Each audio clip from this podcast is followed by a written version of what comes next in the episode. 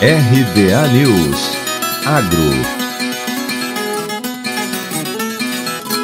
plantio de canola concluído na regional de Santa Rosa, no Rio Grande do Sul, 86% da área está na fase de germinação e desenvolvimento vegetativo e 14% das lavouras já estão em florescimento. De acordo com o informativo conjuntural da Gerência de Planejamento da Emater, as lavouras apresentam bom aspecto geral, com boa população de plantas devido à boa germinação e sanidade. Na regional da Emater do Rio Grande do Sul, Ascar de Juí, a cultura está totalmente implantada e apresenta excelente desenvolvimento inicial, emissão rápida de novas folhas e crescimento adequado. Nas de Santa Maria e Soledade, as lavouras se encontram em germinação e início do desenvolvimento vegetativo, e nas lavouras de Frederico Westphalen seguem em fase vegetativa. E ainda conforme a estimativa da safra de inverno 2021 anunciada em coletiva de imprensa virtual, há um aumento expressivo na produção e produtividade da canola no Rio Grande do Sul. A cultura cultivada em 40,1 mil hectares, 15,73% a mais que no ano anterior,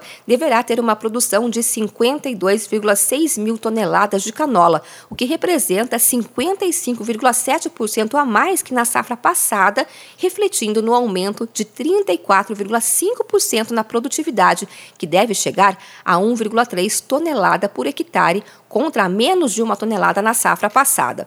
Já a semeadura do trigo foi intensa entre 14 e 18 de junho na regional da Emater, do Rio Grande do Sul, Ascar de Juí. A umidade do solo adequada à realização da operação, o período mais indicado para a realização da semeadura e a disponibilidade de semeadoras e tratores foram os fatores que contribuíram para o grande avanço. A semeadura de aveia branca foi finalizada na região de Juí. As lavouras estão com 25% em estágio de germinação e 75% em desenvolvimento vegetativo. De Campinas, Luciane Iuri.